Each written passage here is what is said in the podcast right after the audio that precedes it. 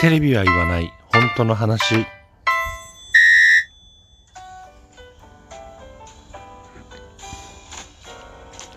この番組は私智之が政治経済社会問題などなど自分の思ったことをぐだぐだとおしゃべりする番組です。何かしら皆さんの気づきだったりとか考えるきっかけになれば幸いです。ということで今日はですねあのー、みんなでコラボしようぜ。違うな。なんかさ昨日ねあの横浜市長選の収録を上げたんですけど、うん、その時にね、えー、その収録の中でお話をしましたがお便りをいただいたんですよね。でそのお便りをいただいた方っていうのは普段は全然その政治の話とかそういう配信をしてらっしゃらない方で、えー、ツイッターの方でもね ツイッターの方でも特にその政治的な発言をされている方ではないんですよね。だけれども、えー、政治をずっと見てきたっていうふうにおっしゃっていたので、まあ、気軽にコラボしてくださいっていうふうには、えー、お返事をさせていただいたんですね。で、えー、あちらからもぜひぜひコラボしましょうなんていうふうに、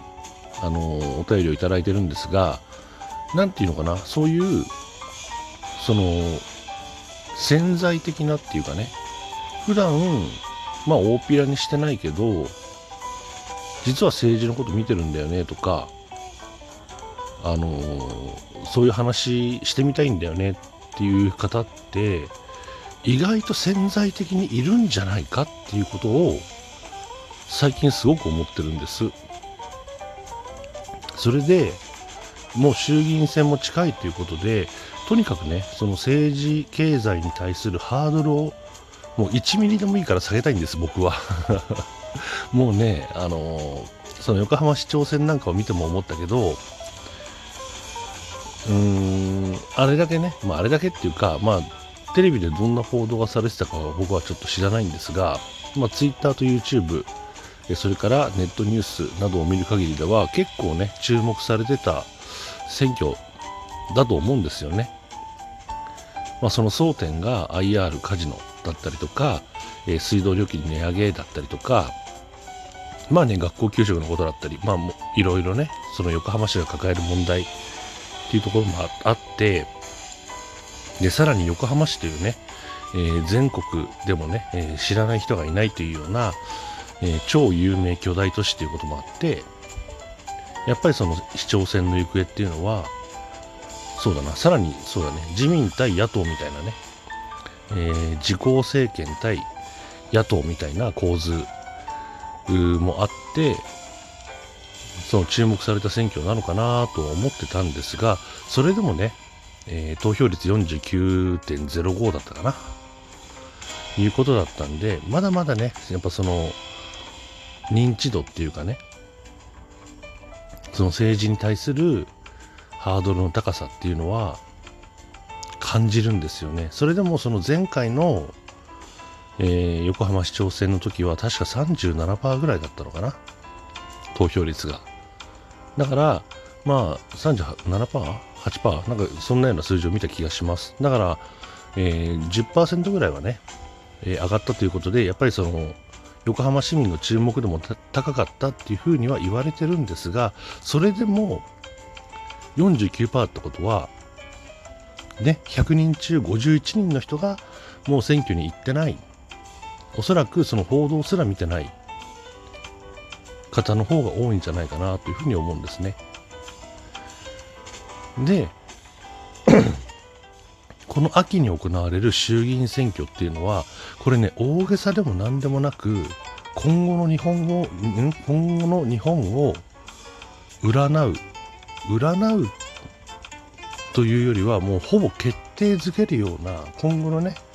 日本の未来を決定づけるような本当に大切なね本当に重要本当に大切なあ選挙になるんです。多分ね政治を見ていらっしゃる方だったらお分かりになると思うんですがね今回の衆議院選っていうのは本当に天下分け目の関ヶ原っていうようなね本当にそうなんですよ。もうだって今、ね、コロナの自宅療養者が10万人。自宅療養って言えば聞こえはいいけど、自宅放置ですよ。要するに。病院に入れないんだから。で、自宅で亡くなる方もどんどん増えてます。ね、先日の妊婦さんのような、えー、非常に悲しい例もあったりとか、昨日だっけ？その報道ステーションかなんかで、え、ー、と、55歳の男性の方だっけ？その糖尿病を患ってらっしゃるっていうね。なんかそんなようなニュースもあったっていうふうに、えー、聞いてます。僕は番組自体は見てないですけどね。なんかそういう情報がツイッターでも流れてましたし、うん、もうね、簡単に言ったらもう僕らの命に関わりますよ。本当に。今今度のね、衆議院選挙っていうのは。で、その、本当に大事な、大切な、今後の日本の未来を決定づけるような、あ衆議院選挙っていうのがこの秋にありますので、もうそこに向けてね、できることは何でもやっていきたいっていうふうに僕は思ってるんです。で、その、もともとね、えー、政治に対して1人でもいいから興味を持ってもらいたい、ハードルを下げたい、1ミリでもいいからハードル下げたいっていう風にやってきたのがこのラジオトークなので、今ね、えー、この収録聞いてくださってる方何人いるか分かりませんが、あのー、実はね、僕も私も、えー、普段は言わないけど、政治、ちょっと興味あるんだよねとか、あ見てましたとか、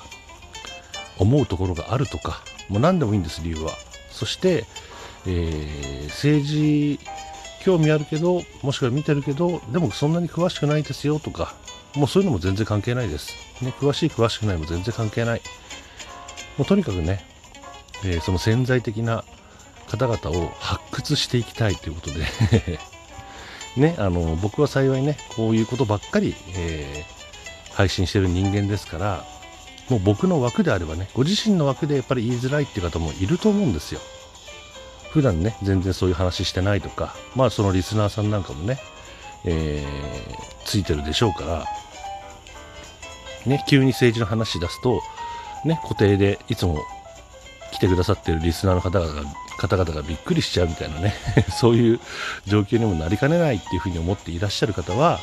もう僕の枠に来てくれれば、もう行く、ね、えー、僕はもともとこういう配信の人間ですから、ね、いくらでも政治の話ができるよと、僕の枠であればね。いうことなんで、あのー、本当にね、普段政治の話とかしたことない、ね、そういう隠れキリシタンみたいな人 ね、そういう方をぜひね、コラボにお呼びしたいっていうふうに思ってるんです。だから、あのー、話してやってもいいよっていうふうに思われる方は、もう僕に連絡ください。ね、えーこのラジオトークのお便り機能でもいいですし、Twitter の DM でもいいです。でちなみに僕の Twitter っていうのは、あの政治経済のことしかほこの配信と同じでね、政治経済のことしかつぶやいてないんで、あのもしね、あなたのタイムラインが政治経済のうん話題がね、流れてきちゃうと困るっていう方はね、フォローはせずにあ、でもどうなんだろう。ツイッターの DM フォローしてない人に向けては開けてないかな。まあじゃあその連絡取る期間だけでもね、フォローしていただいて、連絡取り終わったらフォロー外してもらっても結構なんで ね、もう本当に隠れキリシタン的な、潜在的な、あ政治ウォッチャーの方々を発掘したいというふうに思ってます。ね、なので、本当に雑談レベルから、ね、えー、DQ さんとやってるようなね、ガチトークまで、もうどんなレベルでも対応しますし、僕は、僕自身はどんなレベルの話でも楽しいです。なので、え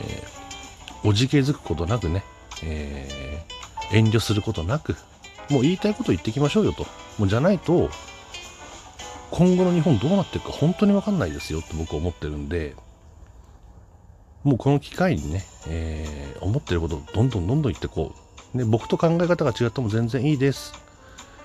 ね、人はそれぞれ考え方が違うので、ね、えー、いつもともいけこんなこと言ってるけど、いや、そこは違う。一言言いたいっていう方でも全然歓迎です。大歓迎ですよ。ね、そういったことでもいいですから、もうとにかくね、えー、いろんなお話ししていこうじゃないか。ハードルを1ミリでも下げていこうぜっていうような感覚でいます。ね、えー、ぜひぜひ、本当にお気軽に、友達と電話するぐらいの感覚で、えー、一緒にぜひコラボをしていただきたい。ということで、えー、気軽に本当にご連絡をいただきたいと思ってます。僕はね、だいたい平日の夜か、あもしくは土日の日中だったら空いてるんで、そのコラボなんかのね、えー、日程なんかも詰めていきながら、まあ、どんな話がしたいよっていうことも含めてね、えー、ぜひぜひお気軽にご連絡をいただきたいというようなお知らせでした。今日も最後までご視聴ありがとうございます。